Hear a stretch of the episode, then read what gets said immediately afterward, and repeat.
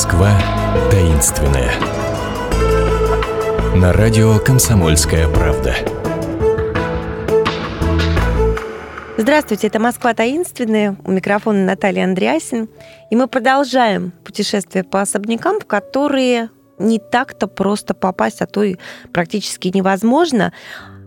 Ходим мы по ним вместе с человеком, который бывал во всех этих особняках, несмотря на запреты, замки и какие-нибудь таинственные организации, которые там сидят. Это Ирина Левина, гид общества пеших прогулок Москвохода. Ирина, здравствуйте. Здравствуйте.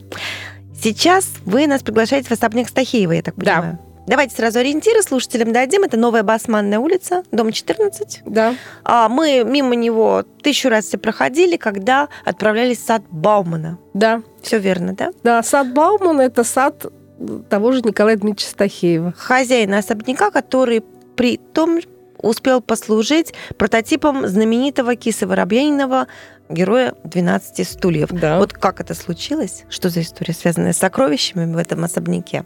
Расскажите. Ну, сначала, наверное, все-таки надо рассказать, кто, кто такой Николай Дмитриевич Стахеев. Стахеевы – это э, очень крупный э, купеческий род с XVIII века из города Елабуги.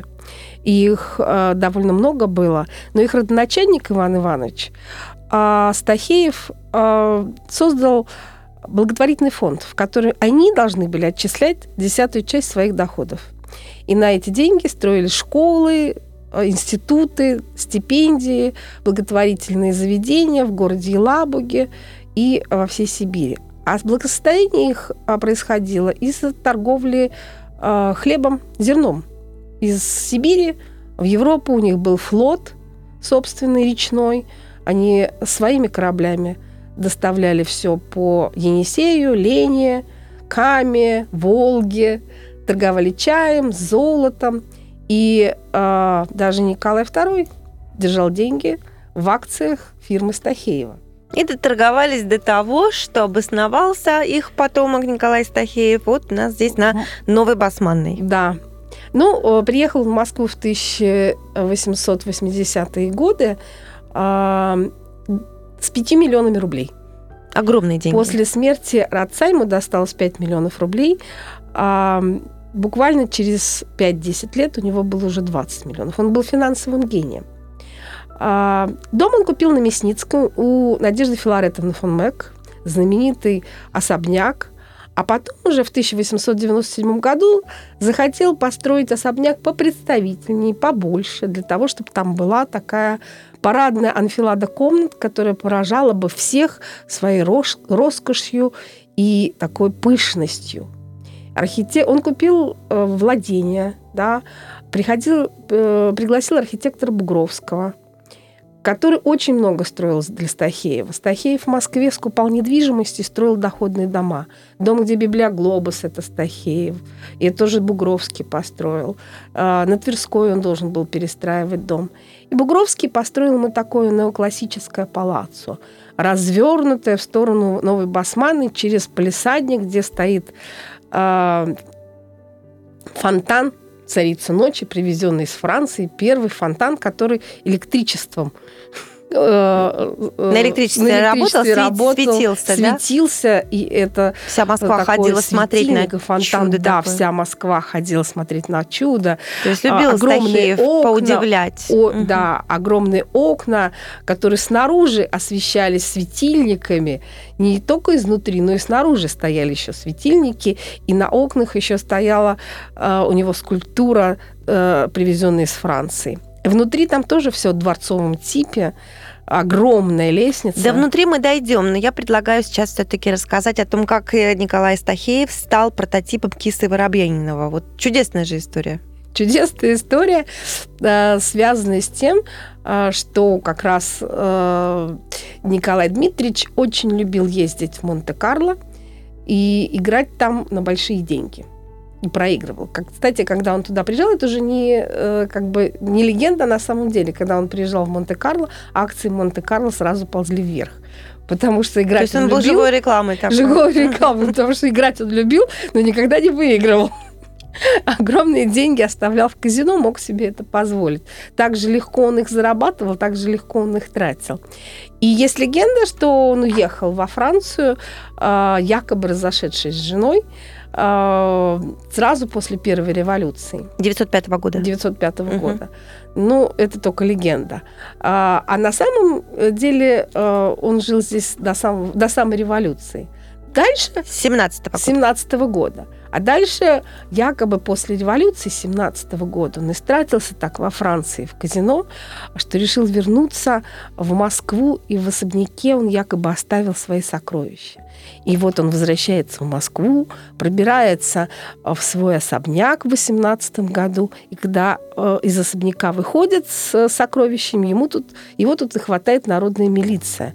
И э, приводит его пред светлые очи Феликса Эдмундовича Дзержинского. И якобы они там договорились, что Стахеев передает все тайники, раскрывает добровольно все тайники, которые у него есть в особняке, а там много, наверное, могло быть поместиться всяких тайников О, и в да. кабинете, угу. и в подвалах, и, и, и в других помещениях. А, а взамен ему гарантируют жизнь и возможность выехать обратно во Францию. Обратно во Францию. Да. Якобы такая сделка состоялась. Так и якобы, якобы деньги, которые он да. отдал, были потрачены на строительство нового клуба железнодорожников, который мы наблюдаем у метро Комсомольская. Да, да, да, да. А так как э, этот особняк принадлежал железнодорожному ведомству, а Ильф и Петров служили в газете «Гудок», которая тоже была железнодорожного ведомства принадлежала. Они как раз эту историю услышали, из нее сделали роман «12 стульев», который мы все любим и знаем. Но вы так улыбаетесь загадочно, что будто хотите сказать, что это только легенда, ничего это общего не имеет легенда, Легенда, легенда. Ну, во-первых, я знакома с наследниками Николая Дмитриевича Стахеева, хоть и не с его прямыми наследниками, с его со стороны его брата. Они говорят, что все это Они говорят, выдумка. что нет, что это все выдумка. Во-вторых, а, это уже точно. Мы знаем, что с 1917 года до 1933, когда Николай Дмитриевич скончался, казино Монте-Карло ему во Франции выплачивало пенсию. О чем это может говорить? О том, о том, что он в России не возвращался, а жил на деньги которые ему платили в Монте-Карло. А, а в-третьих, он не уезжал а, а, после Первой революции во Францию, хотя он ездил ежегодно туда.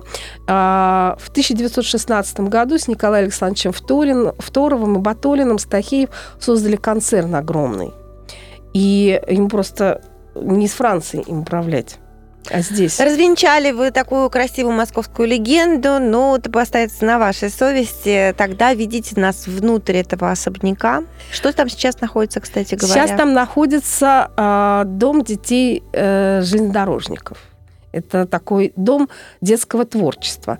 А, но а, дети занимаются в нижнем этаже, в подвальном этаже, можно сказать. А э, парадный этаж э, оставлен для съемок, для экскурсий. Э, в нем снимается очень много фильмов. Кстати, «Битва экстрасенсов» И все эти интерьеры угу. могут посмотреть э, на канале, где идет эта битва экстрасенсов. Там совершенно красоты греческая такая мраморная э, парадная лестница. Там очень много э, искусственного мрамора. Там сделано все.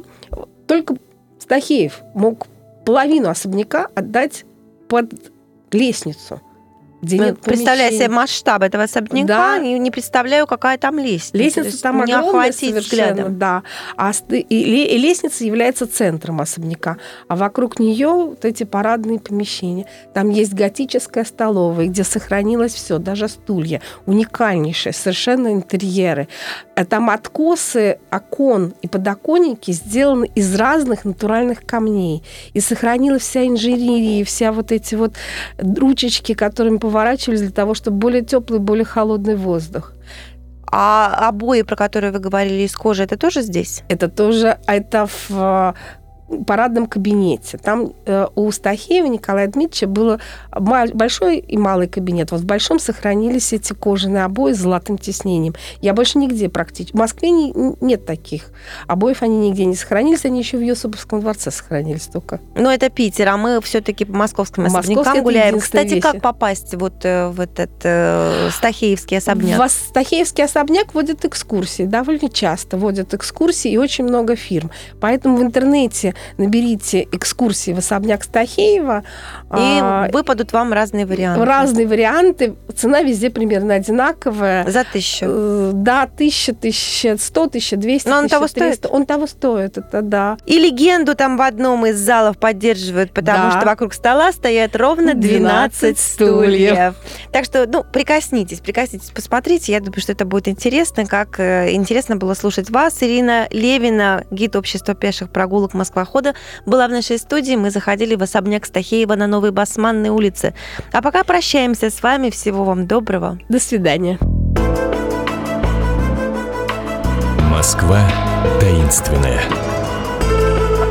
На радио «Комсомольская правда».